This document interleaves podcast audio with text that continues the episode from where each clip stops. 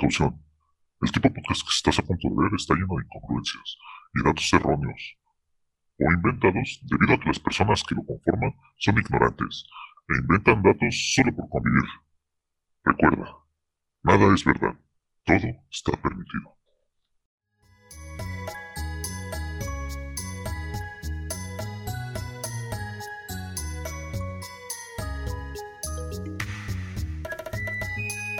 La bienvenida a todos a Easter Geeks. Este, este es nuestro último capítulo del año. En esta ocasión vamos a tener nuestros temas de siempre y veremos qué tal nos va en esta ocasión. Este, como siempre les habla Total Mosh y quiero presentar también a Ranrodo, quien me acompaña. Hola, ¿qué tal, frikis de Pascua? ¿Cómo están? Y también a Javokers.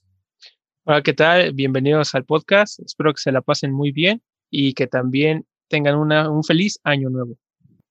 Entonces, si quieren, empezamos centrando de lleno en el tema, que pues ya hemos hablado mucho de, de Cyberpunk y de CD Projekt, pero también no, no nos dan descanso, no dejan una semana sin que se hable de ellos, aunque no sea tanto para bien.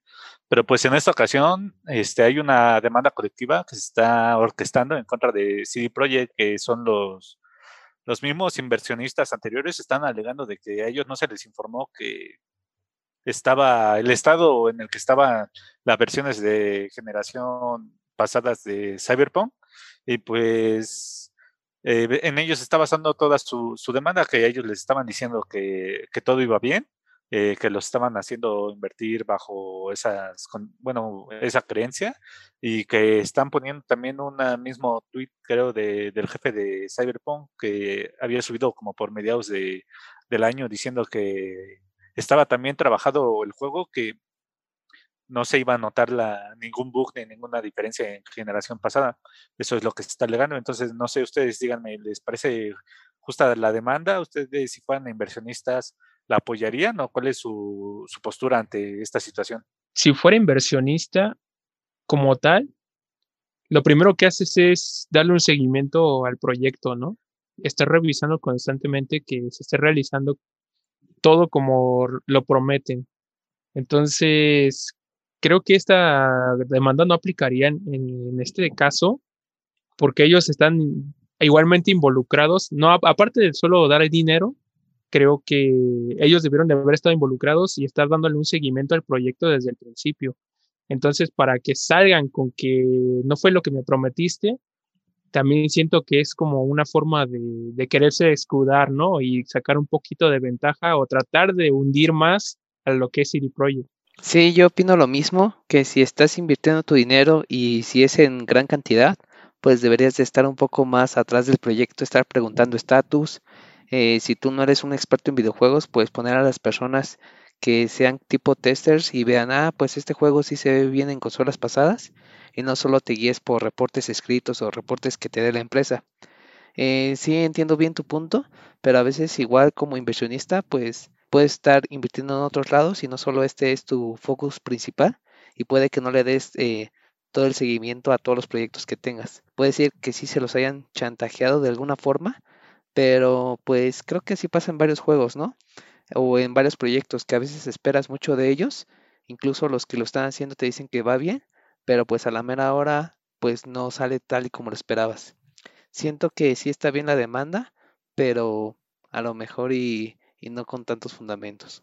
Y pues es que ningún juego realmente no tiene bugs, ¿no? O sea, todos los juegos tienden a fallar en algo, por muy poco que sea, y siempre se requiere un parche, ¿no? En este caso, pues no sé cómo se dimensionó, pero a lo mejor esa cantidad de errores que tenía, pues sí sobrepasó del estándar, ¿no? Pero pues yo, yo opino que cualquier proyecto, eh, cualquier sistema o cualquier juego que se hace tiende a tener errores, ¿no? Pues sí, este, hasta los programas más chicos este, suelen tener errores. Ahora imaginémonos un mundo abierto tan masivo como lo es Cyberpunk, pues sí era difícil, y más en una época como esta que estamos viviendo de la pandemia, entonces andar revisando todo eso a distancia sí era un poquito más complicado.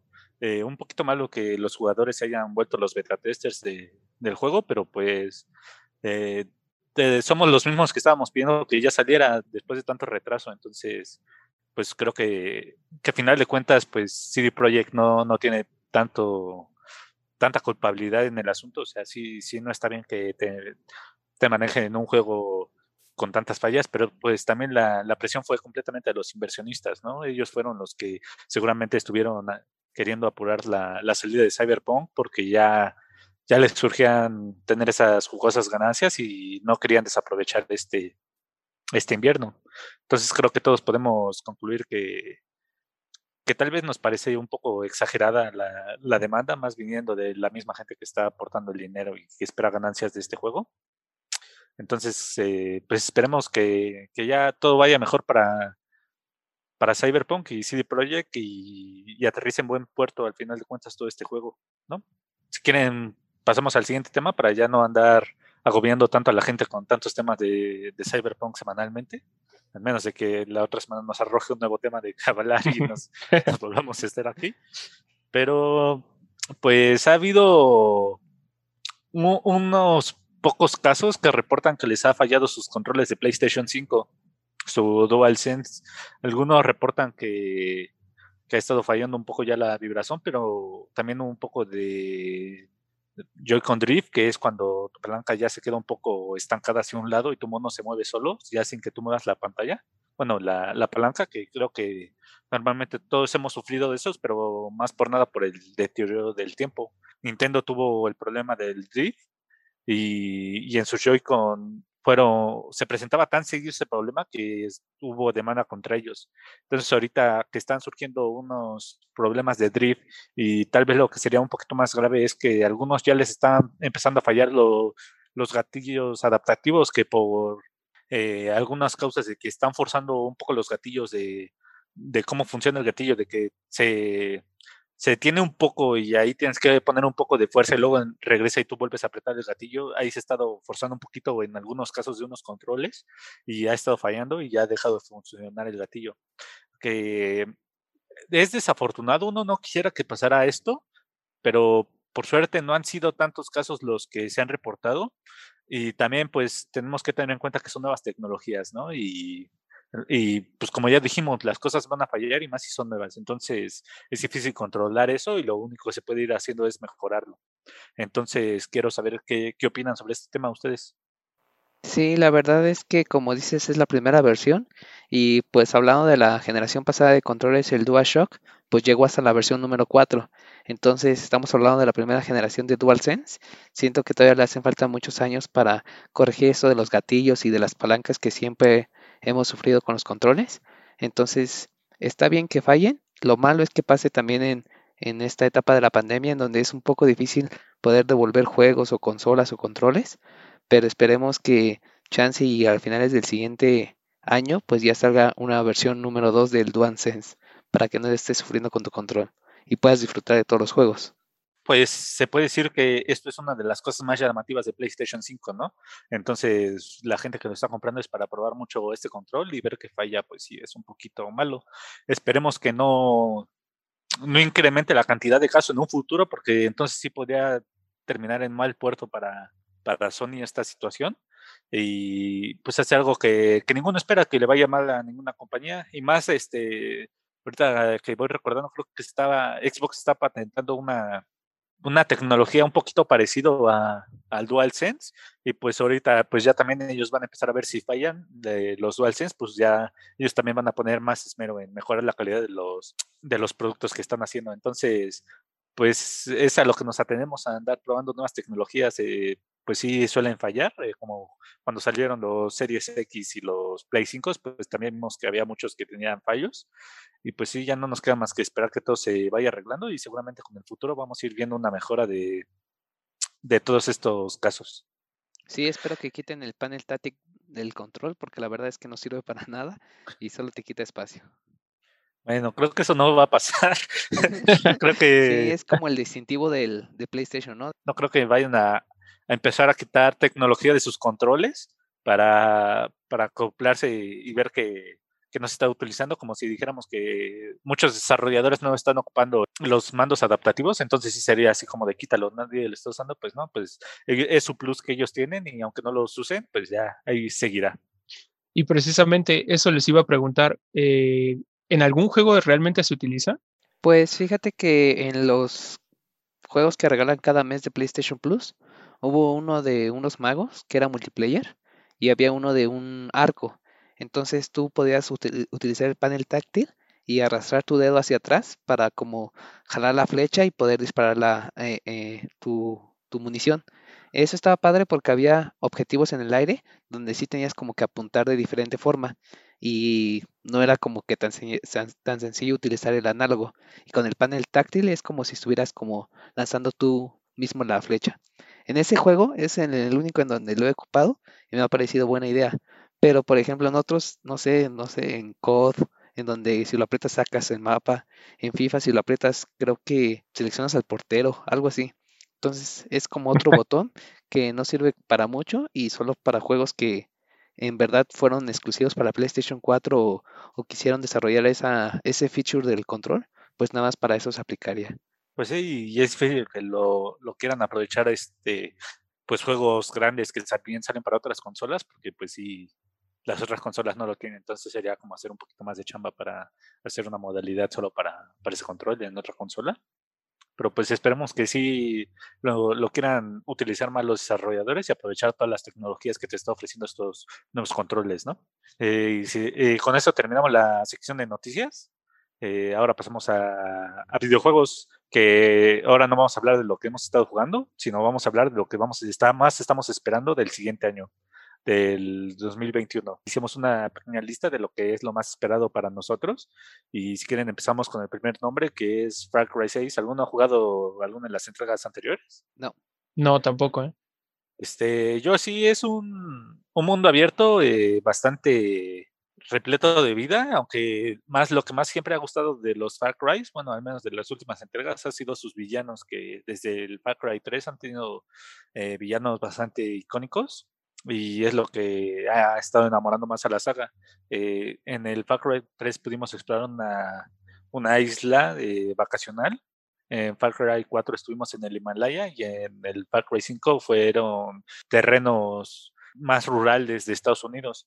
Entonces, este Far Cry 6 parece que se va a estar situando en Colombia y pues creo que viendo tan solo quién es la persona que va a encarnar al villano principal, pues nos hace esperar también mucho de este villano, que es la persona que ha sido Gustavo Frink en Breaking Bad mm. y, también ha sido Moff Gideon en The Mandalorian.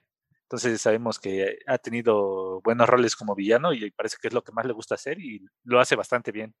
Entonces creo que Far Cry 6 podemos esperar algo va a ser sobre la misma tirada, mundo abierto, tratando de conquistar zonas y ir revelando el mapa.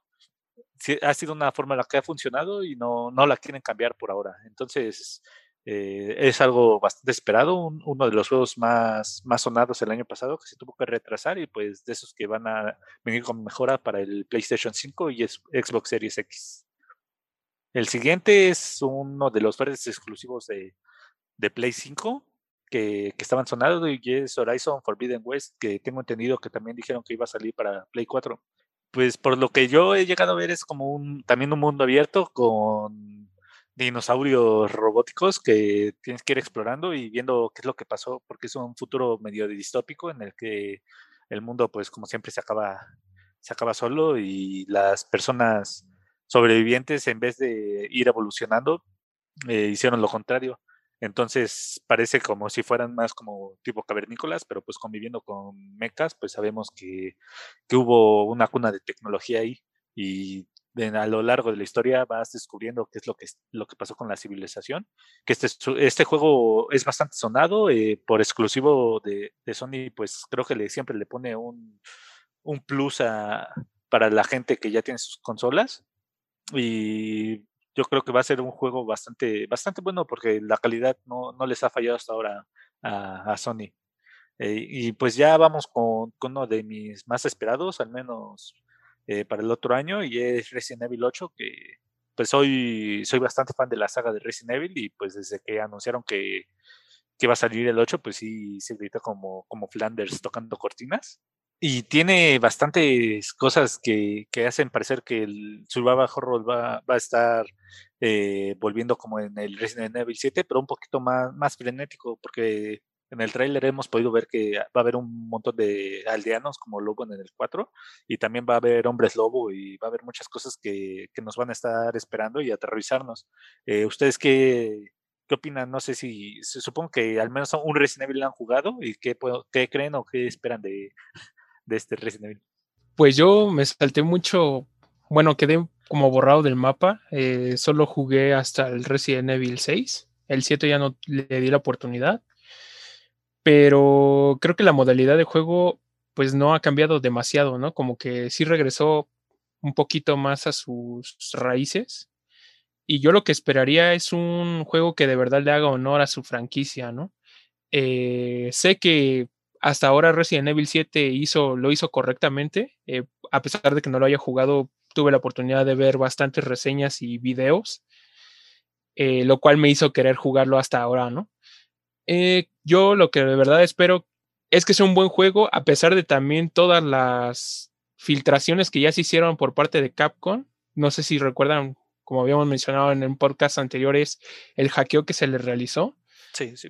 Se filtraron bastantes cosas sobre el juego.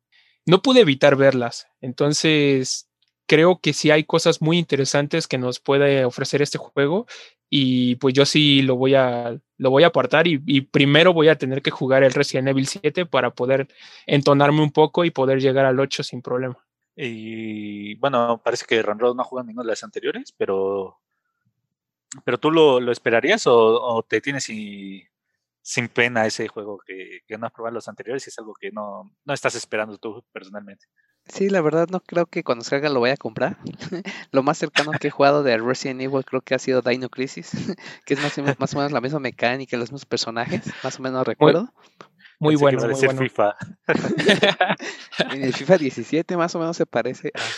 No, este, la verdad, eh, cuando salga, pues ya veré algunos gameplays o algunos comentarios que ustedes hagan, pero pues yo no he sido tan fan de Resident Evil tampoco. Pues hay muchas cosas que me gustaría discutir sobre Resident. Eh, una cosa que le quiero preguntar es, Javoker, ¿se lo vas a comprar de salida? Porque tengamos en cuenta que Resident Evil 3 es un buen juego, pero al final de cuentas, pues decepcionó un poco. Entonces, digamos, teniendo ese eso en la historia, ¿tú, tú lo apartarías así ciegamente o pues sí esperarías un poquito a ver qué, qué es lo que dicen la, la demás gente acerca del juego? Sí lo apartaría de entrada, puesto a que es un juego que ya lleva bastante tiempo de desarrollo. Eh, yo sé que también Resident Evil tuvo su tiempo igual de desarrollo, pero siento que fue más express en cierto momento, porque siento que uh, se agarró mucho de la, del hype que tenía el Resident Evil 2 en su salida y luego, luego anunciaron el tercero, ¿no? Entonces yo creo que el tiempo de desarrollo realmente de Resident Evil 8 ha sido mayor y yo creo que sí nos, yo esperaría un juego mucho mejor que, que lo que fue Resident Evil 3, ¿no? Sí, que Resident Evil 3 es un buen juego, solo al final de cuentas, sí, eh, creo que el hype y estuvo comiéndose el juego, como hemos visto recientemente que es algo muy malo el hype. Y pues sí, yo recomendaría que, que lo juegues. Este, ahorita creo que está en descuento, está en 470 pesos y si tienes, te, te podría hacer la oportunidad. Si no, pues ya, este, pues esperemos a que baje un poquito más de precio, porque creo que Resident Evil 2 Remake ha estado hasta en 200 pesos. Entonces, ahorita sí Resident Evil 8, pues yo también pienso jugarlo de estreno, porque es, es, una saga que siempre he jugado de estreno y no me he perdido ni uno solo. Eh, sí, es uno de los que, o si no, el que más espero del siguiente año, y, y es algo que, que, me mantiene muy, muy emocionado este, este juego que está por venir.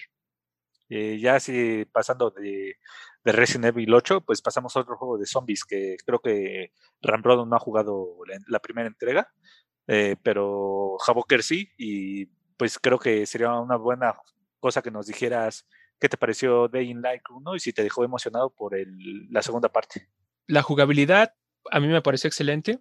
Eh, la ambientación también. Eh, es igual un ambiente post-apocalíptico en una ciudad infestada de zombies y de diferentes criaturas, mutaciones.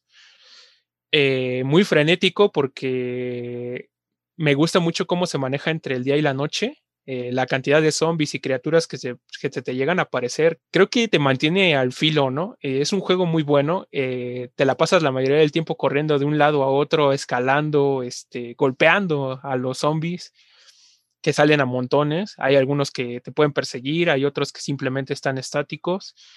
En general creo que es un buen juego. Yo sí le pondré una calificación de 8, puesto que la jugabilidad y en la historia se maneja muy bien. Yo qué esperaría de, de esta nueva entrega, pues algo que lo supere realmente, pero si nos, ah, bueno, al menos en lo personal, si este juego sigue la misma fórmula que siguió el anterior, yo siento que sería muy bueno y siento que irían por el camino correcto. Sí, qué bueno que te mantenga emocionado. Este, me alegro ver que, te gustó bastante la primera parte. Yo estoy más o menos un poquito del otro lado. No fui un gran admirador de, la primera parte. Eh, me pareció un juego bueno, pero no sobresaliente. Me pareció un juego que, que tiene mucho, mucha deficiencia en el, en el combate. Lo sentí muy, muy lento, muy estático y estás muy obligado a, como dices, estás rodeado de zombies que pues tienes que recurrir al combate en un momento u otro siempre. Eh, me gustó mucho la sección de parkour que se maneja porque sientes que estás recorriendo toda la, la ciudad y siempre sientes que hay un eh, cosas que nunca has recorrido y algo que me gustó mucho es que tiene muchos eh, easter eggs. No sé si, si, lo llegaste a ver, pero hay un nivel de, de, Mario 1 en el que puedes entrar por una azotea. También hay una espada Excalibur enterrada y hay así como esas, hay un montón de easter eggs que, que puedes encontrar a lo largo, que es algo que, que me, me, emocionaba bastante del juego. Y siento que, que, la historia, pues al final de cuentas, no fue algo tan, tan destacable. La historia se mantuvo en muy me, porque pues mantiene eh, un ritmo pues medio lento, porque pues al final de cuentas, al ser un mundo abierto, pues te pierdes eh, en el mundo y no, no estás luego tan centrado en ver la historia y como también tienes que andar eh, encontrando armas, encontrando mucho, muchas cosas para fabricarlas, pues pues te entretienes en otras cosas más que prestar atención a la historia, o al menos eso fue lo que me, me ocurrió en mi caso. Sí, en mi caso también sucedió un poquito de eso. lo único que me llegó a molestar un poco del juego es que las armas sí tienen como un tiempo de vida, ¿no? Y ese tiempo de vida al golpear uno o dos enemigos ya empieza tu arma a, empezarse a averiar, ¿no? Entonces tienes que buscar los componentes para poderla reparar o si no, encontrar otra arma diferente. Entonces, como que sí, la durabilidad siento que es muy mínima y sí, yo cambiaré un poquito más eso. Eh, también lo que me gusta mucho es que yo lo llegué a jugar en la actualidad y eso que es un juego que ya salió hace algo de tiempo y todavía sigue constantemente actualizado. Eh, ¿En qué sentido? Pues en épocas de Halloween y de todo esto, pues sí ves cambios realmente en el juego. Eh, los mismos enemigos y todo, hasta les cambian la ropa, eh, hay pequeños eventos. O sea, siento que lo han sabido mantener hasta ahora porque a pesar de ser un juego que ya salió hace bastante tiempo, pues todavía sigue pues en, en la mira de muchos. ¿no? Pues sí, este, me gustaría que hubiera un evento de, pues de COVID, ¿no? Y que todos los zombies llevaran cubrebocas para ver si se concientizan unos, para que vean que en lo que pueden terminar si no, si no lo usan. Pues sí, es un juego bastante esperado. Yo eh, no estoy tan emocionado como, como Havokers, pero es un juego que me gustaría jugar. Y esperemos a ver lo que viene en el siguiente año. Entonces, o al menos si llega, porque creo que se ha retrasado bastante. Eh, pasando al siguiente juego, eh, podemos hablar de Hogwarts Legacy, que es un juego que, si no me equivoco, lo revelaron en el, en el evento de, de Sony, creo, por mediados de año. Y es un juego en el que no te vas a centrar tanto en la historia de Harry Potter o la que ya conocemos, sino va a estar 100 años antes de lo ocurrido o más. Eh, no, no, no lo tengo muy claro ahorita y vas a ser un estudiante en Hogwarts, que creo que muchos de los fans de Harry Potter es algo que, querían. Y, yo creo que si eres un Potterhead es algo que, te emociona bastante. Desde eh, entrar y que te den tu casa, creo que es algo que va a ser eh, que sientas que recibiste por fin tu, tu carta de Hogwarts que te trajo tu, lechuza. Entonces, no sé, ¿ustedes, ¿ustedes sí lo esperan? ¿Son fan de Harry Potter o, qué creen de, esta, de este juego que está por venir? Eh, yo soy fan de Harry Potter, no me consideraría un Potterhead, pero sí es un juego que esperaría el próximo año. Está padre la nueva mecánica que mencionas de que tú vas a ser el alumno en Hogwarts y no vas a tener que estar jugando la misma historia que ves en las películas. Pues yo en lo personal también me han gustado los juegos y las películas. Eh, yo soy, bueno, digamos que seguí los juegos desde el PlayStation 1, que son los que son adeptos a las películas, o sea, los que se hicieron base a, con base a esas películas. Y a mí me gustaron, o sea, yo no tuve ningún problema y, me encantaron, o sea, yo sí los recomendaría jugarlos. Ahora esta nueva propuesta que mencionan con el nuevo juego, eh, siento que sí, para todos los fans de verdad, yo creo que sí es una buena propuesta y hasta para uno que no es tan acérrimo a Harry Potter, ¿no? Eh, sí, este, pues este juego creo que ha emocionado bastante. Este, una de las cosas que no sé si podría o no emocionar a la gente es que va a estar tan atrás que no va a tener que ver con ninguno de los personajes del libro hasta donde estoy entendido, porque de por sí en el anuncio creo que dijeron que esta historia no está desarrollada por J.K. Rowling, que es la escritora de Harry Potter y y hasta donde tengo entendido en el gameplay se veía como que iba a ser tal vez un pequeño como mundo abierto online que van, van a ver varios estudiantes este, jugando el juego y pues tú ya vas a, ir a asistir a tus clases y todo eso y pues te vas a andar relacionado con otros fans de la entrega, eh, pues vía internet. Creo que es una propuesta bastante bastante interesante. Eh, creo que la gente se va a emocionar bastante con este juego y esperemos que no decepcione porque siento que es algo que muchos de los fans de Harry Potter estaban esperando y que les resulte bien. Pues si, si, quieren pasamos ya al siguiente videojuego que todavía apenas vamos en la mitad y, y el siguiente es Back for Blood. Creo que, que ninguno de ustedes sabe bien a qué juego se refiere este es algo que me emocionó a mí bastante. Fue el juego que más me emocionó a mí en los Game Awards, porque era un Left 4 Dead. era, es un juego desarrollado por las personas que hicieron Left 4 Dead, pero sin el nombre de Left 4 Dead y en otro estudio, porque Valve tiene los derechos de, del dicho juego. Entonces, Back 4 Blood fue algo que, emocionó, porque yo gasté horas jugando Left 4 Dead, eh, aún con mi pésimo internet, que no me dejaba jugar eh, tanto en, en cooperativo, pero con solo cinco mapas me, lograron atrapar bastante porque eh, todo era jugar en equipo. Este no era un juego en el que te podías ir de solo y tratar de, pasar la, misión tú solo y tenías que irte eh, coordinado bien con tu equipo y si veías que que un smoker estaba atrapando a uno de tus eh, compañeros, pues tenías que ir a liberarlo, porque si, si tú te ibas solo y te atrapaba el smoker, pues ya no había que te y te estabas muerto. Entonces, eso es lo que más me gustaba de ese juego, ver la coordinación que podías tener con gente o no en línea, y que muchas veces eh, yo, yo sentí que sí tenía una buena comunidad, porque bueno, lo jugaba en Xbox y, era bastante apoyo. Eh, siempre te, te, protegían o buscaban en la forma en que todos se pudieran ayudar, aunque no se hablara el mismo idioma, con los comandos ahí se, se, iba haciendo la comunicación. Y pues sí, sí se sentía bien como, como estabas trabajando en equipo con gente desconocida, era bastante satisfactorio. Y más cuando te salió un tanque y veías que tenías que rociarle bastantes balas para matarlo entre todos y ver que, que al fin, la única parte donde sí si se vuelve un sálvese quien pueda es en el último nivel, que tienes que quien llegue ya a la nave, a la nave de escape, pues es quien, quien sobrevive y ahí sí ya luego ves que la camaradería de las cuatro misiones anteriores fue al demonio y ahí sí te dejan morir y te dicen, suéltame maldito bastardo, yo no te quiero llevar conmigo.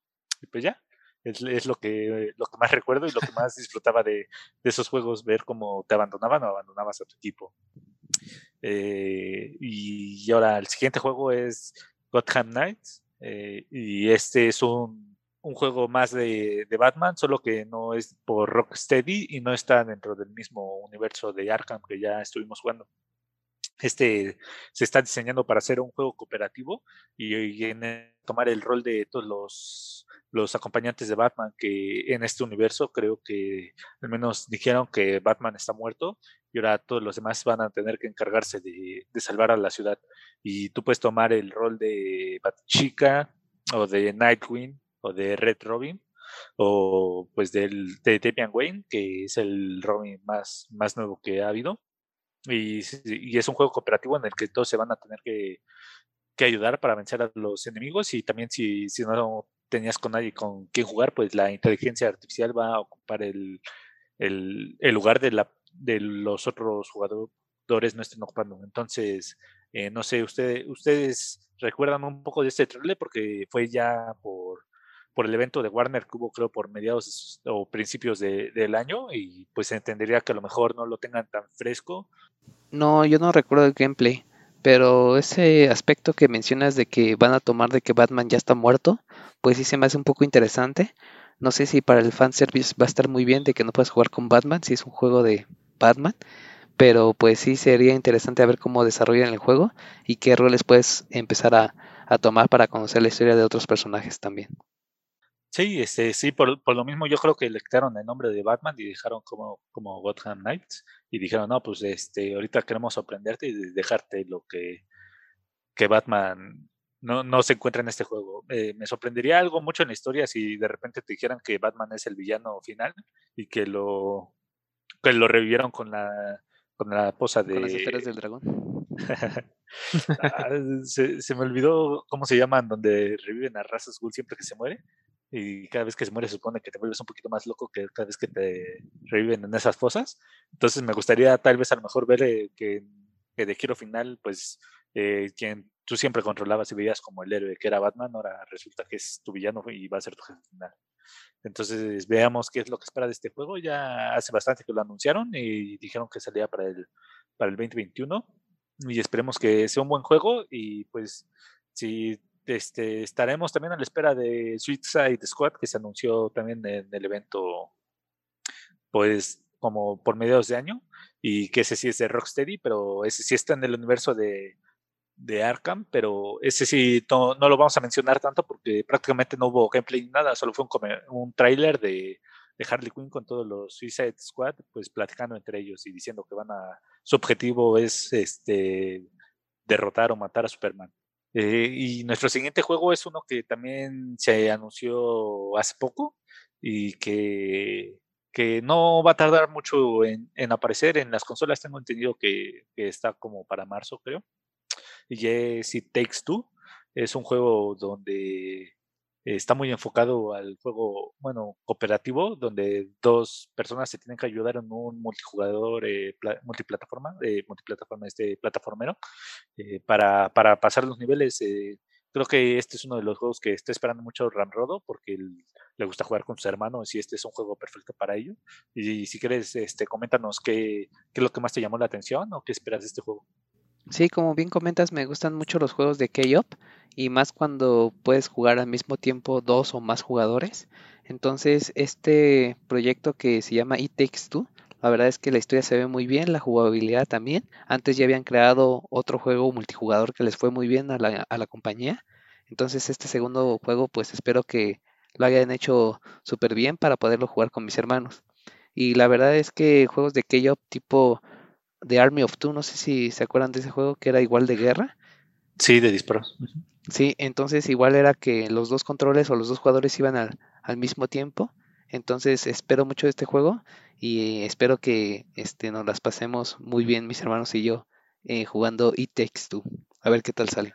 Sí, y esperemos que este juego pues cumpla. Se ve, se ve bastante divertido, yo también lo espero y yo creo que no va a ser un, juego a precio completo, yo creo que lo vamos a encontrar a lo mejor como en 600 pesos o menos, a lo mejor hasta en 300 en su salida y pues creo que eso lo hace, lo hace aún más llamativo.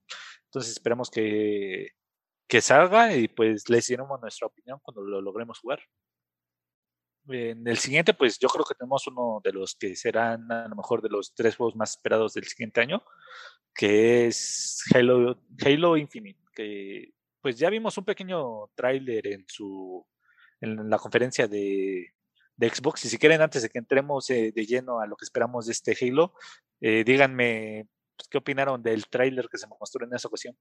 Eh, sí se notó un cambio en gráfico totalmente, o sea, ese cambio generacional. Digamos que tenido algo que deber, puesto al diseño de personajes que sí se notaron un poquitito medio mal diseñados, o no sé si había sido porque como mencionaban algo, ¿no? Sobre el rendimiento, sobre dónde estaba corriendo el juego en ese momento. En general, a mí sí, yo sí noté un cambio total en, lo gráfico, en ese cambio de generacional de consolas. Entonces, yo lo siento mucho mejor que los anteriores. Eh, no sé qué nos vayan a dar en este año, eh, algún tráiler, algún gameplay ya más completo en el cual podamos apreciar de verdad cómo vamos a ver nosotros el juego, de verdad cómo lo vamos a jugar, que me termine por convencer totalmente, ¿no? Eh, es cierto que la saga pues es icónica y se va a seguir sí o sí, ¿no? Que no, no vamos a dejar de seguirla solo porque el juego no se vea al 100% como debería, ¿no? Pero pues es importante que, que sí se vea ese, ese cambio, ¿no? Que estás dando el salto completamente en un juego que, que es tan importante como Halo. Sí, yo espero la verdad que salga Craig o que mantengan a Craig en algún aspecto del siguiente juego de Halo Infinite. Es nuestra mascota. Sí, la verdad es que estuvo muy padre, o no muy padre, estuvo muy cagado cómo apareció este personaje sin querer queriendo y que no lo aprovechan para el siguiente eh, para este juego de Halo Infinite, pues creo que sí se desaprovecharía algo. Eh, yo la verdad espero también mucho el Halo Infinite. Este sería como un parteaguas para poder comprar un Xbox. La verdad es que pues ya los que hemos jugado Halo nos ha maravillado con su historia, con el multiplayer y creo que Halo Infinite va a poder combinar muy bien las dos. Entonces la verdad es que como ustedes espero mucho el juego y espero que sea muy divertido como los anteriores. Eh, sí, si no recuerdo mal, este, tuvimos un directo de cuando lo anunciaron y pues sinceramente yo si, si, si recordamos el directo, eh, está en el canal de YouTube, eh, yo me emocioné bastante, sinceramente tal vez hasta me seguí un poquito porque yo no noté tantas cosas de los que posteriormente se, pues, se ha quejado la gente, ¿no? Como el popping de cómo iban apareciendo de repente los partes del mapa o texturas y que ellos sentían que, el mapa no lucía vivo y que pues simplemente ellos eh, no, las quejas fueron que, no se veía gráficamente como ellos esperaban. Eh, a lo mejor yo coincido un poquito, a lo mejor eh, había unas cositas, dos, tres que, no me convencían, como al final de ese trailer, la cara del Brute que aparece al final, se veía como que la mitad se le veía muy, muy falta de texturas y la otra mitad se le veía bien, pero yo se lo atribuía a su momento a, la iluminación, pero pues ver que la gente se quejó y todo, pues al final de cuentas las quejas fueron para, para bien, para, que, para mejorar el juego.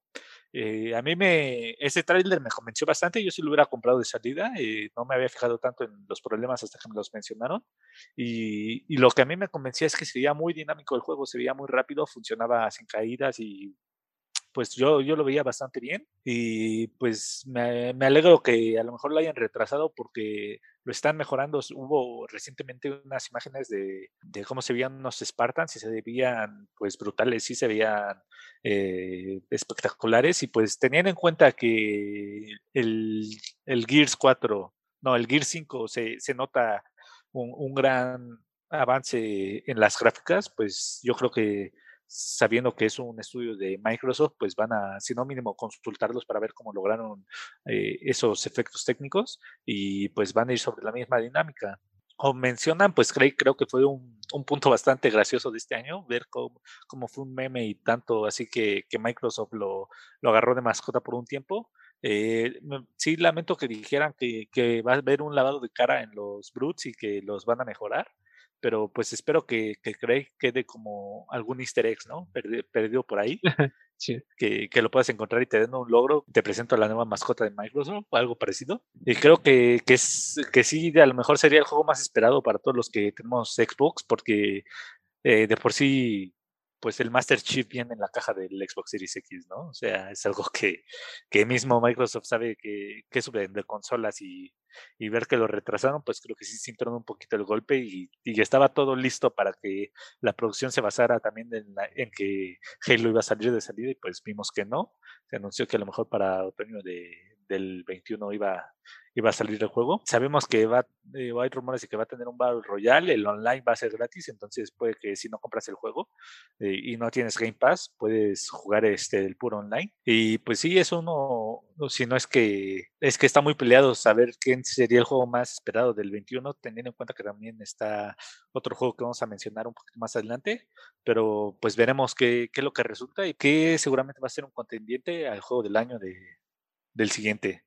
No, y que estuvo muy bien que lo hayan atrasado, como tú lo comentaste al principio, porque les da una brecha muy grande de tiempo de poder mejorar todos esos pequeños detalles que a lo mejor no le gustaron al público, pero que a lo mejor ellos pueden ver que sí, a lo mejor les faltó un poco, por mejorar. Entonces, yo espero que, ese tiempo nos pueda dar un, buen juego que, sabemos que es la, carta más fuerte que a lo mejor pueda tener en este momento Microsoft. Entonces, yo sí esperaría que, que nos dieran un excelente juego. Y creo que al final de cuentas, quien más está sacando su libreta y anotando cosas para ver qué es mejorar con respecto al fracaso de, de Cyberpunk, pues es Halo, ¿no? Eh, yo creo que ellos respirando aliviados diciendo, qué bueno que lo atrasamos y no, no estamos sufriendo, no estamos, a lo mejor hubiera sido más nota saber que Halo fue un fracaso que Cyberpunk, y ellos son los que respiraron aliviados diciendo, hicimos lo correcto, ¿no? Y tienen todo el respaldo pues, de Microsoft en decirles, este, retrásenlo, nosotros vamos a seguir manteniendo el proyecto, pues ya les costaron eh, muchos millones y pues eh, no quieren tener un tropiezo estrepitoso como, como el juego que ya sabemos. y, y, pues sí, esperemos que sea un gran juego, eh, esperemos que, que cumpla y convenza a todos los fans y que haga que quienes no son fans pues quieran entrarle. Eh, pasamos al siguiente, que es otro juego de, de Microsoft, bueno, porque el, estudio lo compró el año pasado Microsoft y es Psychonauts 2. Eh, Psychonauts 1 es una historia bastante divertida. Eh, fue desarrollada por Double Fine y trata sobre gente que se entrena para entrar en las mentes de los otros y resolver o sacar como, como Inception un poquito, que quieren sacar una idea de la mente de otras personas y es más como como un poquito ayuda terapéutica para las personas en las que centran las, sus mentes, porque todos vemos, siempre en los juegos que estamos entrando, eh, vemos que hay una mente que, que, no está muy, muy cuerda y vemos cuál es el problema, vemos qué es lo que lo causó y tratamos de ahí de, liberarnos de, sus problemas que tiene esa gente y hacerlos mejor. Este, al final de cuentas, este, el juego, bueno, la primera parte trata sobre cómo Arash este, quiere, pues e, él está haciendo un Psychonaut en entrenamiento y por razones del destino él termina eh, entrando en una misión secreta y se enfrenta a varios villanos para lograr completar esa misión. Entonces, es un juego que a mí me gustó bastante la primera parte tiene muchos cosas bastante creativas. Eh, el segundo, bueno, el tráiler que mostraron, el más reciente sobre Psychonauts 2,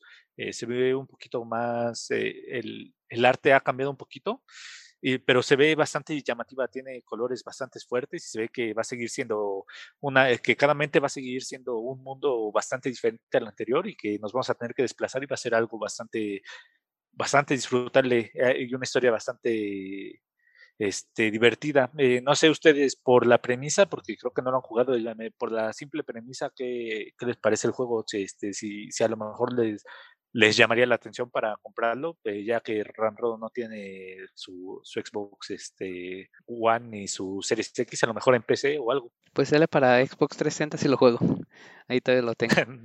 no, pues no. Como mencionas, pues parece que está interesante el juego. Eh, no sé qué también eh, te haya divertido tanto el 1 para poder jugar el 2 otra vez. O si sale en Xbox Game Pass, pues ya descargarlo desde ahí. Pero pues sí, como mencionaste, suena divertido y y a ver si en dos años que pueda comprar algún Xbox lo pueda jugar. Aunque también lo podrías conseguir en PC. Eh, yo lo adquirí, pero todavía no lo, todavía no le doy la oportunidad de jugarlo, eh, pero lo tengo en Steam. Sí, yo, yo compré el uno en Steam, estaba como en 20 pesos en una oferta de verano. Y seguramente el 2 va a llegar en, en Game Pass para consolas y tal vez posteriormente llegue a, a PC. Entonces, a lo mejor si contratas un Game Pass de, de, PC, puedas llegar a descargarlo en un futuro. Pues el siguiente juego es The Lord of the Ring Gollum.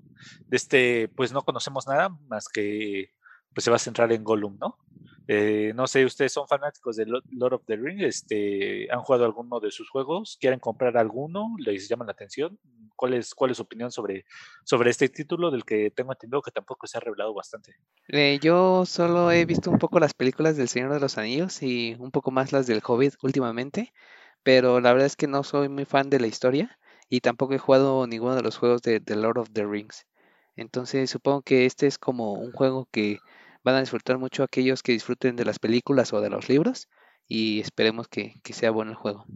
Yo sí jugué un juego del Señor de los Anillos, no recuerdo cómo se llama la verdad, pero creo que tan malo fue para mí que no me dio la oportunidad de seguir explorando el universo de toda, de toda esa saga, ¿no? En los videojuegos. Aunque yo sí estaba muy esperanzado con encontrar un juego que se adecuara, digamos que a las necesidades como jugador, pero realmente a mí ese juego no me gustó. Le, sería cuestión de investigar y ver cuál, cuál era para los mencionar. Pero pues sí, este juego habrá que darle una checadita y ver si, si ahora sí, digamos que me convence totalmente y pues para poder darle una oportunidad, que, que en general, pues El Señor de los Anillos es un, pues digamos que eso es un mundo que a mí sí me llama mucho la atención y me encantaron las películas y son cosas que yo podría ver días, un día entero, un maratón de, del Señor de los Anillos. Entonces, por eso es, es más la razón del por qué yo quería un juego muy bueno, un juego que de verdad le hiciera honor a, a esta saga, ¿no? Entonces, esperemos que este juego, pues a mí, en lo personal, me convenza para darle una oportunidad. Pues los Shadow of del Señor de los Anillos que salieron han sido bastante buenos. A lo mejor podrías intentar darles una oportunidad y ya ver si, si ese es el estilo de juego que estabas buscando. The Lord of the Ring Gollum, pues eh, como dije, todavía no se ha revelado bastante, pero pues tengo la sensación de que al final se muere Gollum. Por, alguna extraña razón, siento que se va a acabar. Y pasemos a casi el último juego que vamos a, a discutir en esta ocasión, que es The Medium, un juego que estaba planeado para salir en, en diciembre, pero no quiso competir contra Cyberpunk y se, se movió para finales de enero. Eh, ahora vemos que la jugada pues a lo, mejor no le salió tan bien porque al final va a terminar compitiendo contra Cyberpunk de todas, de todas maneras porque pues eh, hubiera aprovechado tal vez a la gente que ya no quiso comprar el Cyberpunk en consolas y hubiera sido ese, ese título que hubiera atrapado a la gente. En este título este, vamos a ver a un personaje que está investigando eh, una situación y lo interesante es que van a ser dos mundos simultáneos los que van a dar corriendo en este juego. Entonces vas a tener a tu personaje corriendo en un mundo como de sombras y a tu personaje corriendo en un mundo, pues eh, podría decirse como en el que vivimos. Entonces es, es como que lo más llamativo que es un juego de terror y ver cómo, cómo la, ya las consolas, la consola de actual generación, que es el Series X, pues corre eso, dos mundos simultáneos corriendo. Entonces eh, es algo bastante bastante bueno que va a salir. Eh, yo ya lo estaba esperando desde diciembre, pero pues Cyberpunk me lo retrasó y no terminando jugando ni uno ni el otro. Y ahora hasta finales de enero voy a poder disfrutar de este juego. Y algo que también llama mucho la atención es que el compositor de, de las canciones de Silent Hill va a componer las canciones en este juego. Entonces creo que para los amantes del terror también es un plus sabiendo de quién va a venir la música.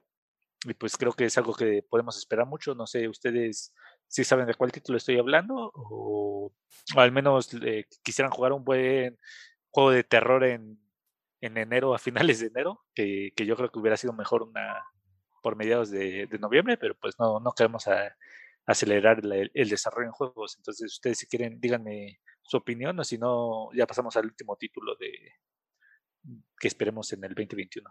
Pues para mí sí ha sido un juego que me llama bastante la atención, eh, sobre todo por los trailers que he visto. Pues creo que el terror ha sido un género que se ha sabido explotar muy bien en las consolas.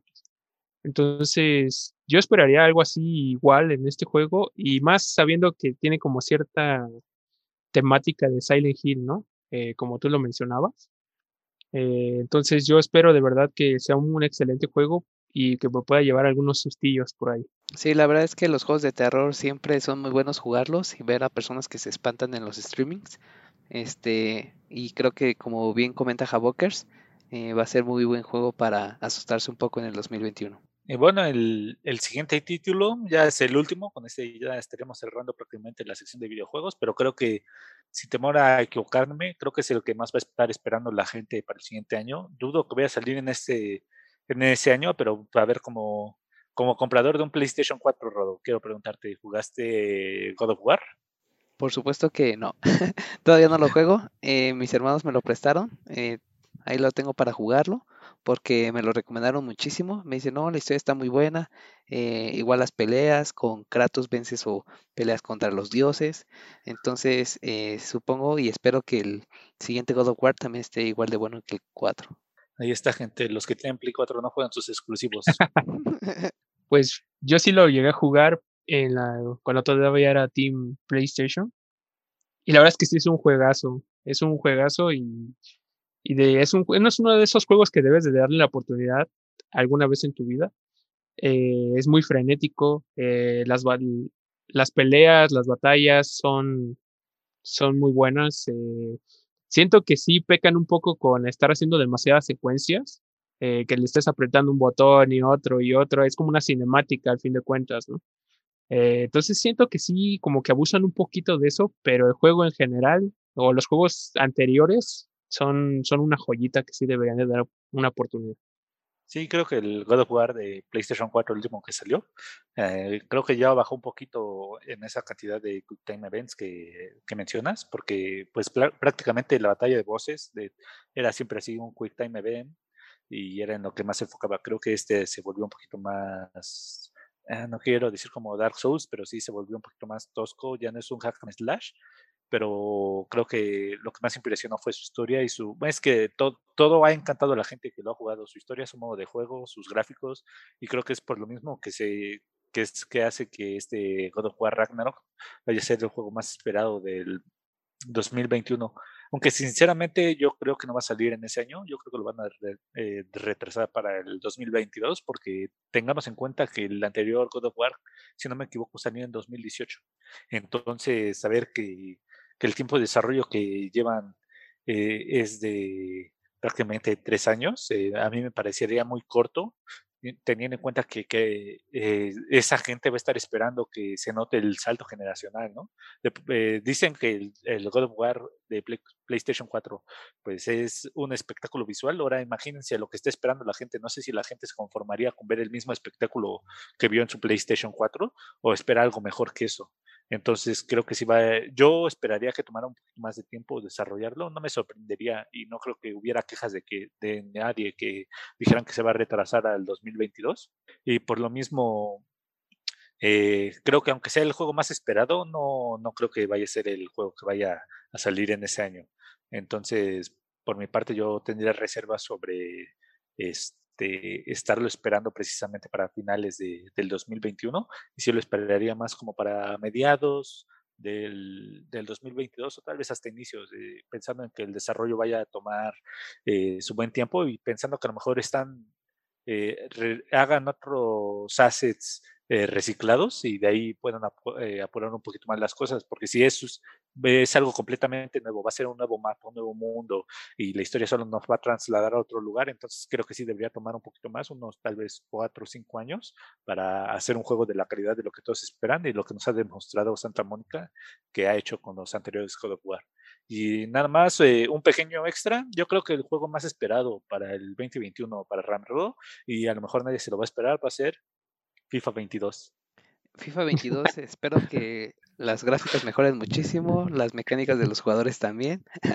no, no se crean, este FIFA siempre o cambia muy poco en cada generación y como siempre desde el 2014 he comprado cada FIFA del año y seguramente lo voy a comprar en el FIFA 22 también. Cambia es únicamente las plantillas, ¿no? O las plantillas y los uniformes que y alguno que otro rostro nuevo que, que digitalicen, pero de ahí en fuera creo que es la misma temática en todos, ¿no? Sí, es la misma mecánica y más si lo juegas como eh, de forma constante.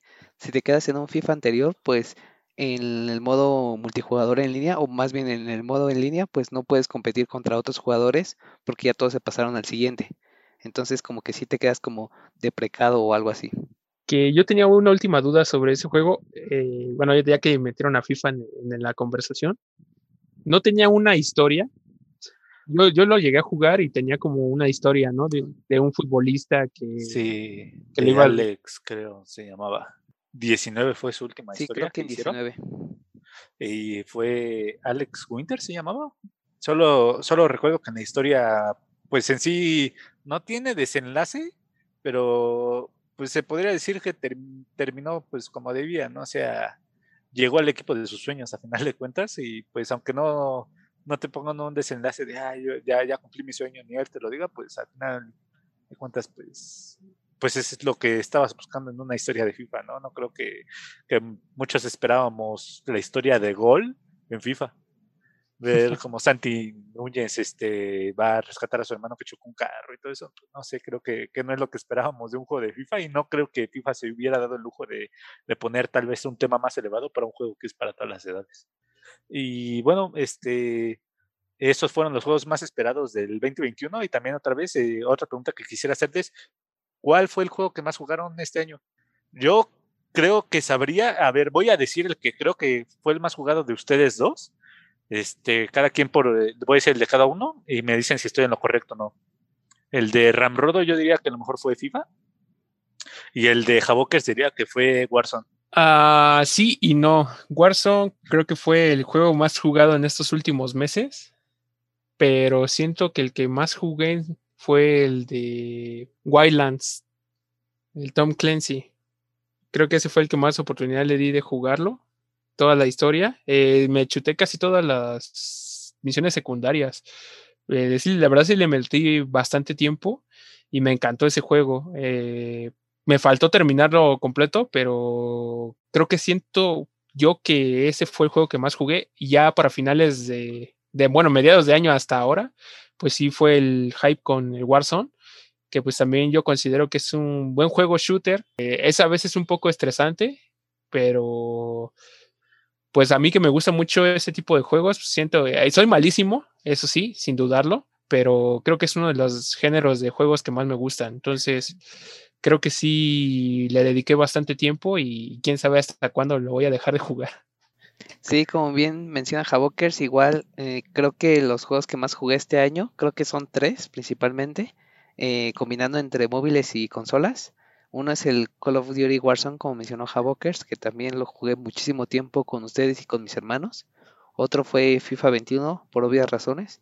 Y el tercero fue Pokémon Go, que igual eh, lo empecé a jugar eh, el año pasado por octubre, noviembre, y no he parado de jugar hasta el día de hoy. Incluso ya estoy a unos días de subir al nivel 36 por fin después de un año. Entonces, para los que quieran empezar a jugar Pokémon Go, para que vean más o menos cuánto se pueden tardar si juegan casi diario eh, Pokémon Go. Yo digo que en unos 8 o 9 meses pueden eh, subir hasta nivel 35-36 este, eh, de nivel. Y creo que esos tres han sido los, los juegos que más jugué este 2020. No sé, Total Mosh, en tu caso, ¿cuáles fueron los que más jugaste? Resident Evil. Pues, eh, de hecho, sí jugué bastante a Resident Evil. Acabé el Resident Evil 3 como unas 10 ocasiones y volví a acabar Resident Evil 2 en otras dos pa- eh, para probar el Xbox Series X, a ver si veía mejor.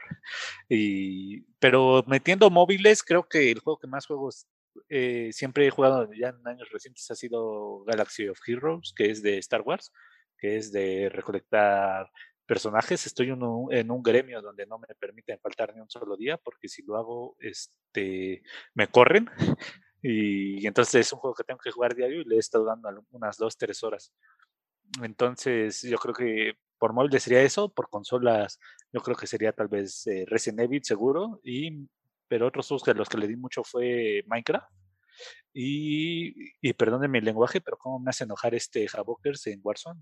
No, no es cierto, me, me emputa que, que el equipo nunca, siempre me deja morir solo y, y creo que soy el único del equipo que termina haciendo rage quit y abandonando la partida a medio juego porque ya no puedo eh, seguir oyendo sus voces de cómo, de cómo me hacen enojar.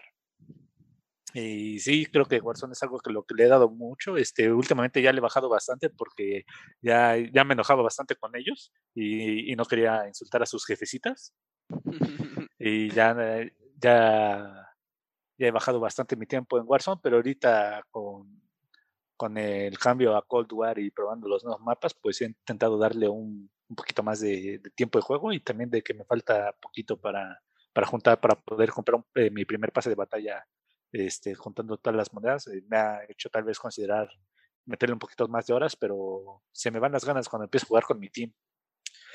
Eh, no quiero mencionar quién es mi team, pero Japokers no- nunca dispara bien y lo tienes que andar reviviendo.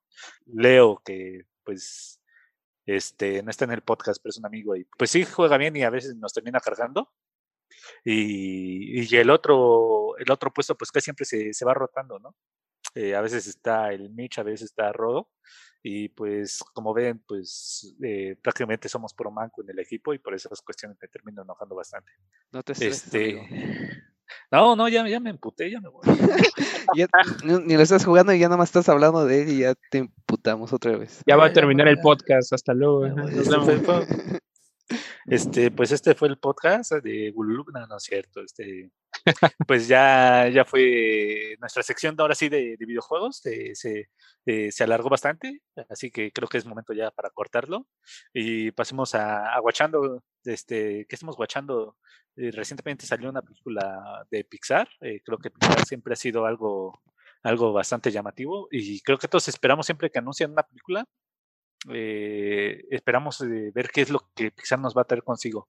En esta ocasión fue Soul, una película que salió el 25 de diciembre, una buena época para, para ver la película, porque creo que todos salimos de la cruda, venimos despertando de, de habernos dormido tarde y lo que queremos es pasar ese día descansando y ver que está una nueva película en la plataforma de Disney Plus para, para verla y una película tan buena además, eh, creo que es algo muy bueno. Este, Ram- Ramrodo, si quieres, este, platícanos un poco de tu experiencia con Soul. Sí, como bien mencionas, es una buena película para poder desquitar tu membresía de Disney Plus si la habías comprado, ya que no hay muchas películas en su catálogo. Pero sí, Soul, eh, yo la veía mucho en Twitter o en Facebook, muy buenos comentarios que era la mejor película de Pixar o una de las mejores películas que ver en Disney Plus. Entonces eh, aproveché la vieja confiable de contratar solo 7 días de Disney Plus para poder ver Soul.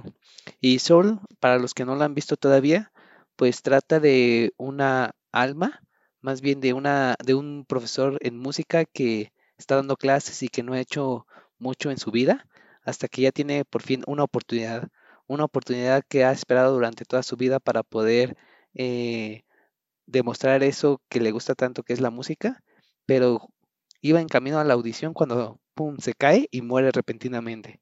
Entonces, toda la película trata en donde esta alma que ya había encontrado su razón de vivir en la tierra, pues va vagando en este otro mundo, que es como un paraíso más o menos, y donde tiene que andar buscando o la razón por la cual volver a la tierra y cómo revivir de una forma normal o un poco tramposa. Entonces, es una película un poco chistosa y medio rara, porque la mayoría se la pasan en el mundo del paraíso, pero eh, deja como todas las películas de Pixar un gran mensaje. Creo que este mensaje va más enfocado a personas de 30, 40 años que se encuentran en la misma situación, que dicen, ah, pues no sé, no, no he encontrado el motivo de mi vida o no he hecho mucho en estos 30, 40 años. Entonces esta película como que te ayuda a pensar muy bien en cuál es tu objetivo o cuál es tu propósito de vida.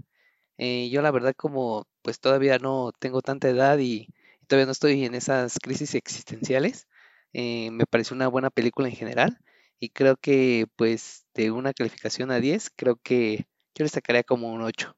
Es entretenida, pero no me atrajo tanto la historia como otras películas de Pixar. Y pues sí difiero como en algunos que dicen, no, pues la mejor película de Pixar o de las mejores películas de Disney Plus. Entonces, eh, no sé, Javoker, si has escuchado esta película de Sol y qué es lo que más o menos esperas de, de ella.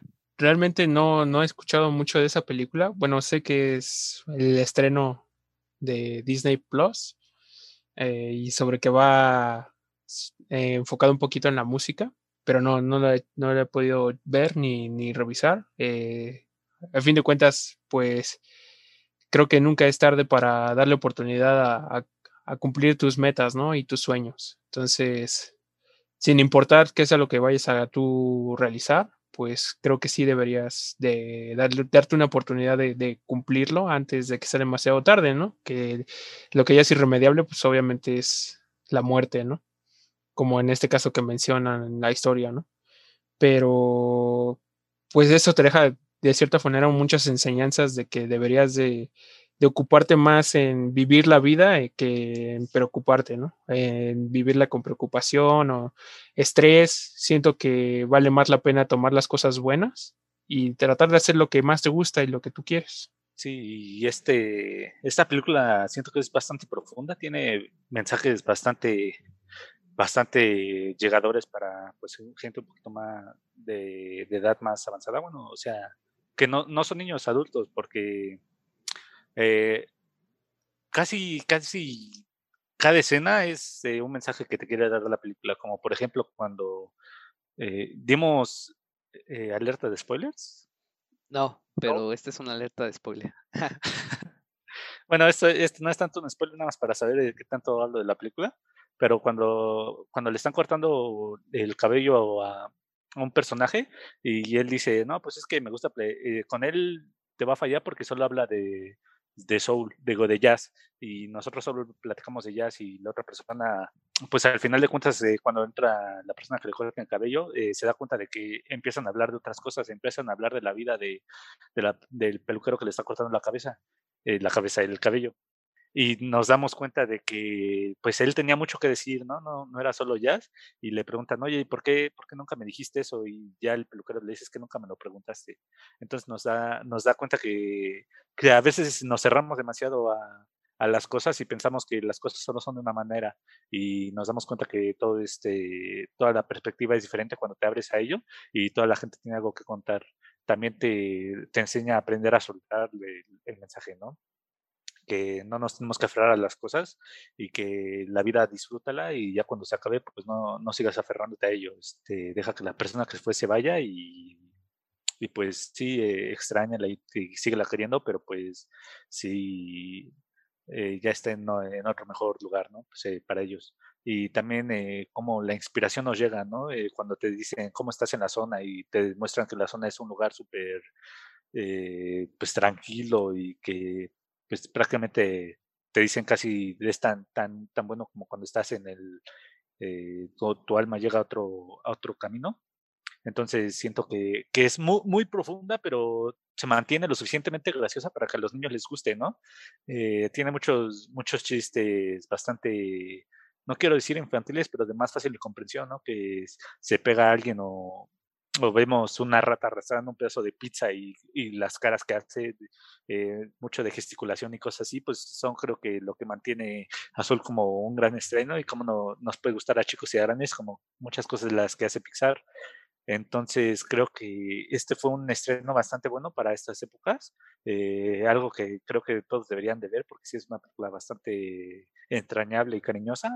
mi único pero yo le pondría que esperaba que hubiera un poco más de de melodía de, de soul, eh, pues ya pensando que el título toma ese nombre, pero pues ya eh, tienen su jazz y también me hubiera gustado que las escenas hubieran dejado llevar un poquito más por la música. Siento que, que aunque sí tiene cada personaje y cada escena su música de fondo, pues me hubiera gustado más que el soul del jazz y eso eh, dominaran las pantallas o cuando ves al hippie que va en su bote volador, pues a lo mejor su algo de Pink Floyd o cosas así que vayan llevando un poquito más la, este, pues como la personalidad de cada uno y que se refleje en la música que se escucha de fondo. Este, Soul, pues sí, yo, yo le daría una calificación de 9 o hasta 10 y creo que sí es algo que, que me encantó bastante la película. Pasamos al siguiente y último tema, que sería nuestro, nuestra parte del anime, que como bien sabemos, pues suele ser una parte en la que nos llevamos bastante tiempo. A lo mejor ahorita la sección más larga puede que sea videojuegos. Eh, ya, ya, lo, ya lo veremos ahorita en la sección de anime si le quiere hacer un, un tú a tú al tiempo de duración. Y pues como saben, eh, alerta de spoiler, eh, se pueden ir desde aquí ya si, si no quieren saber nada de la trama y se quieren impresionar ustedes mismos con, con, lo que trata. Y si quieren darnos sus opiniones y todo, pues pueden entrar a las páginas o no. Si todavía se, se van a mantener con nosotros, pues este, vamos a platicar de Dororo. Este es un anime que está en Amazon Prime y creo que hemos podido verlo bastante de ello y quiero que empiece Rodo a decirnos qué es lo que piensa de, del anime. Eh, la verdad es un buen anime y más para los que les gusta la cultura japonesa y un poco los samuráis y más los demonios. Todo se junta en un anime eh, en donde una persona es como maldecida desde su nacimiento y pues es maldecida a cambio de tener riqueza, paz, eh, prosperidad, abundancia por parte de su padre en el pueblo. Entonces, pues al tener tantas ventajas y ser maldecido, malnacido este chavito, pues pierde todo, todo lo que es de su ser, ¿no? Eh, cuerpo, sentidos, eh, vista, eh, oído, todo. Y parece como un pequeño monstruito cuando nace y por la misma apariencia física, este, pues lo desecha, ¿no? Entonces, pues El anime se trata de cómo este chavito trata de recuperar sus poderes, su cuerpo, sus sentidos, pues matando a aquellos demonios que se los quitaron. Y la verdad es que eh, es muy buen anime. Eh, sí, me, me, gustó bastante. Este, este anime, aunque no sé, yo cuando trata como que la época de samuráis, eh, todo el credo de samuráis y todo me gusta bastante, pero tengo algo que como que pierde la atención cuando empiezan a tratarse como que de ese, no sé, Japón feudal se llama la época, no recuerdo cómo se llama. Japón feudal. Eh, en Japón feudal como que es algo que no, no, no entra el chip en mí de llamarme el interés, pero con Dororo al meter este esta temática de demonios que bien menciona este Ranrodo, eh, es algo que quiso que esa atención que nunca logra captar eh, esa época, pues siempre la, la recupere. Eh, y como dice Ramrodo, este, vencer a los demonios que salieron y se comieron partes de, de Dororo, digo, de, ¿cómo se llama? Hyakimaru. Ah, Hyakimaru. bueno, ese güey. Lo voy a llamar chompín de cariño, como, como las partes que se comieron de, de chompín. Entonces, creo que es bastante interesante ver cómo cada demonio tiene su, su forma tétrica y cómo se le... Es que no tienen una forma diferente de vencer porque Chompín tiene este, espadas que su padre adoptivo le puso como un cuerpo como de marioneta al principio. Entonces él mismo se dio cuenta que eh, derrotando a los demonios eh, va recuperando su cuerpo y, y, se pone en una búsqueda pues, por recuperar todo lo que le pertenecía. Algo que también me sorprendió es lo crudo que luego llega a ser los capítulos. Hay capítulos bastante fuertes. Este, y si quieren, antes de que empiece a hablar más de, andando más en el tema, quisiera escuchar este, la opinión de, de Javoker sobre, sobre el anime.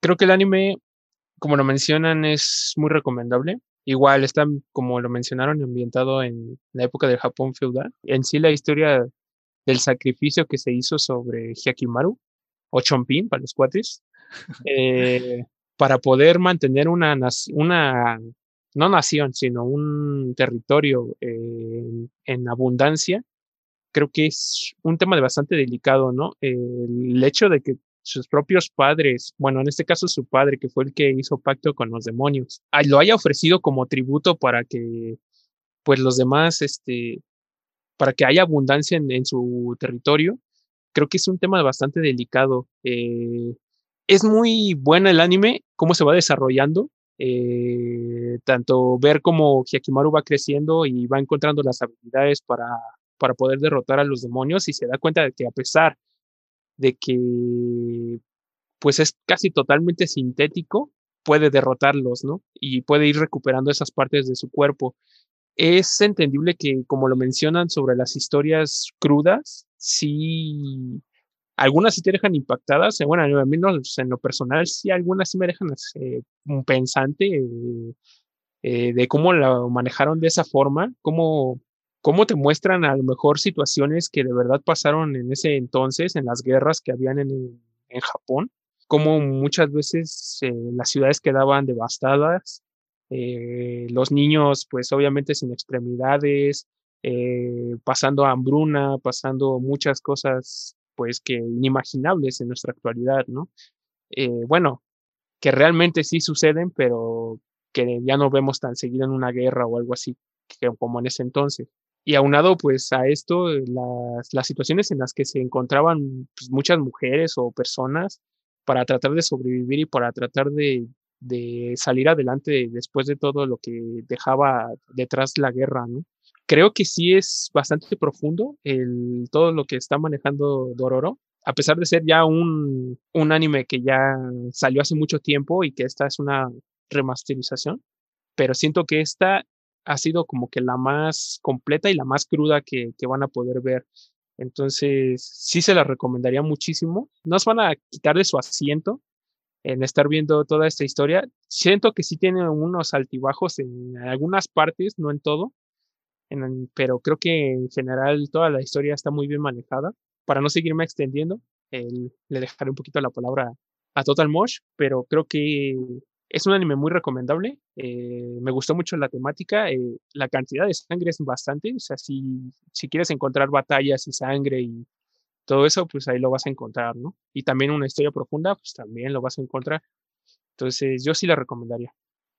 Sí, yo también la recomendaría mucho. Este, lo que me impresionó es que este, este anime sí se mantiene bastante sobrio, ¿no? Bueno, tiene una seriedad y, y crueldad en casi todo el anime y solo que recuerde, solo hay un capítulo en el que bajan el tono y lo ponen un poco más en comedia y es en el que hay un demonio que hace mentir a la gente, ¿no?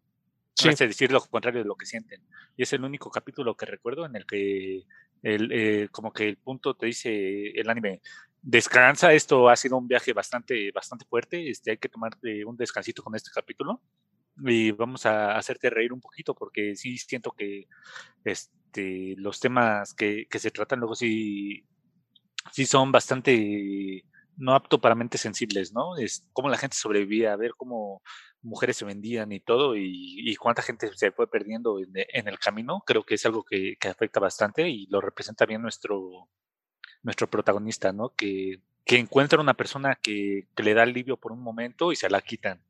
Y, se da cuenta que, pues solo en, en, verdad tiene a una, a una persona que lo va apoyando durante todo el anime y aunque tiene gente que lo ha apoyado a lo largo de su viaje, pues él solo se encariñó o, ha, sentido ese afecto recíproco por, por Dororo, ¿no?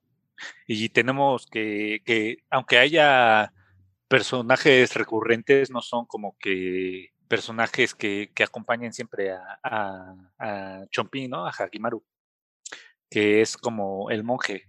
El monje vemos que se va y regresa a cada rato, es un aliado, pero pero nunca se mantiene en el grupo, ¿no? Nunca se dice él mismo ser parte del grupo y es algo que, muestra cómo, cómo que siga, tengas un viaje en común, pues hay individualidades en cada persona y cada quien sigue su propio camino.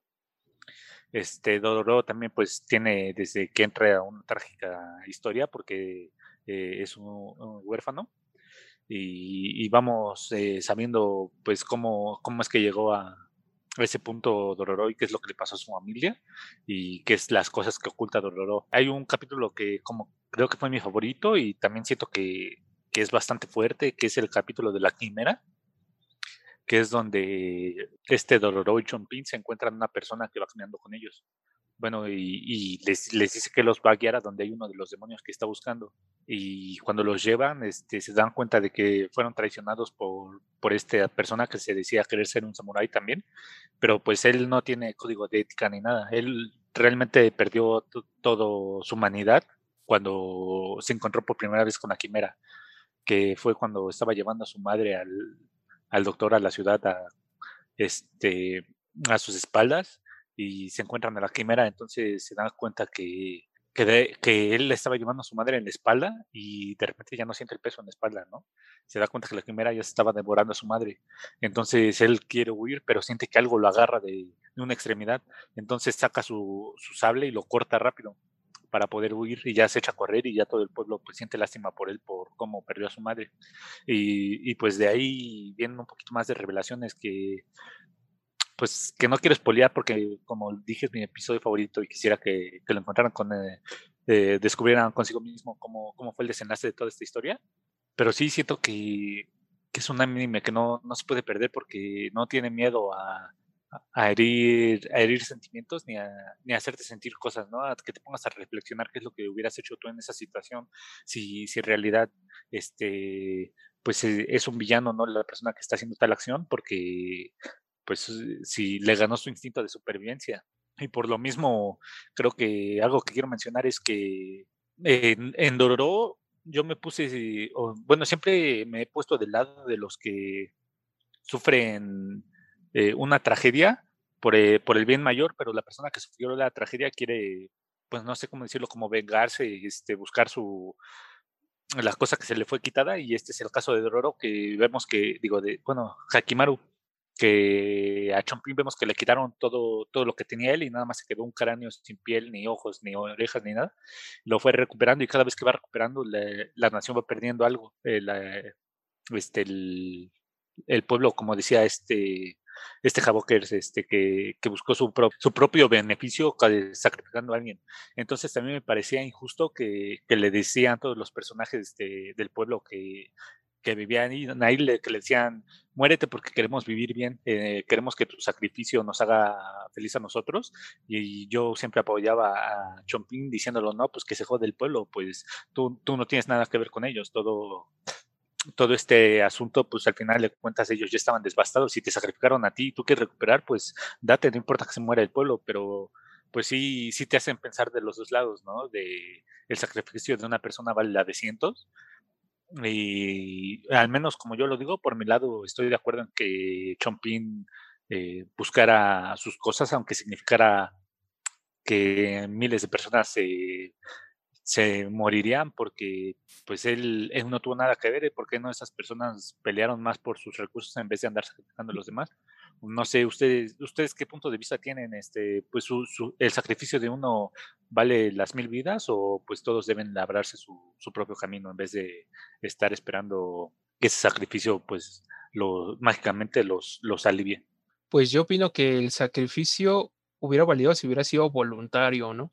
En el caso de Hekimaru, eh, él no decidió pues sacrificarse por, por su nación o por su padre, ¿no? Y todo su territorio. Entonces yo creo que ahí estuvo en parte mal, porque siento yo que, que si hubiera sido él voluntariamente no hubiera habido ningún problema, ¿no? Bueno, hubiera sido injusto, pero de cierta manera fue su decisión. Entonces, él siendo un bebé, un recién nacido, obviamente no tiene poder de decisión sobre nada. Entonces, al haberlo sacrificado a su papá, él no tuvo otra que más que tratar de sobrevivir como podía, ¿no? Y sabiendo que, que pues sobrevivió gracias a que un demonio no se lo comió o no se lo pudo comer. Si no, hubiera sido pérdida total completamente de Hyakimaru, pues realmente la, la prosperidad a todo el pueblo hubiera quedado pues permanente, yo creo, ¿no? Porque no hubiera nadie quien tuviera ese pacto que había hecho su papá con, con los demonios, ¿no? Para mantener a salvo y próspero su, su territorio, ¿no? Entonces yo también me pongo de ese lado y digo, bueno, realmente él estaba buscando lo que era suyo, porque que le fue arrebatado desde su nacimiento, ¿no? Que fue pues, su cuerpo y todas sus extremidades.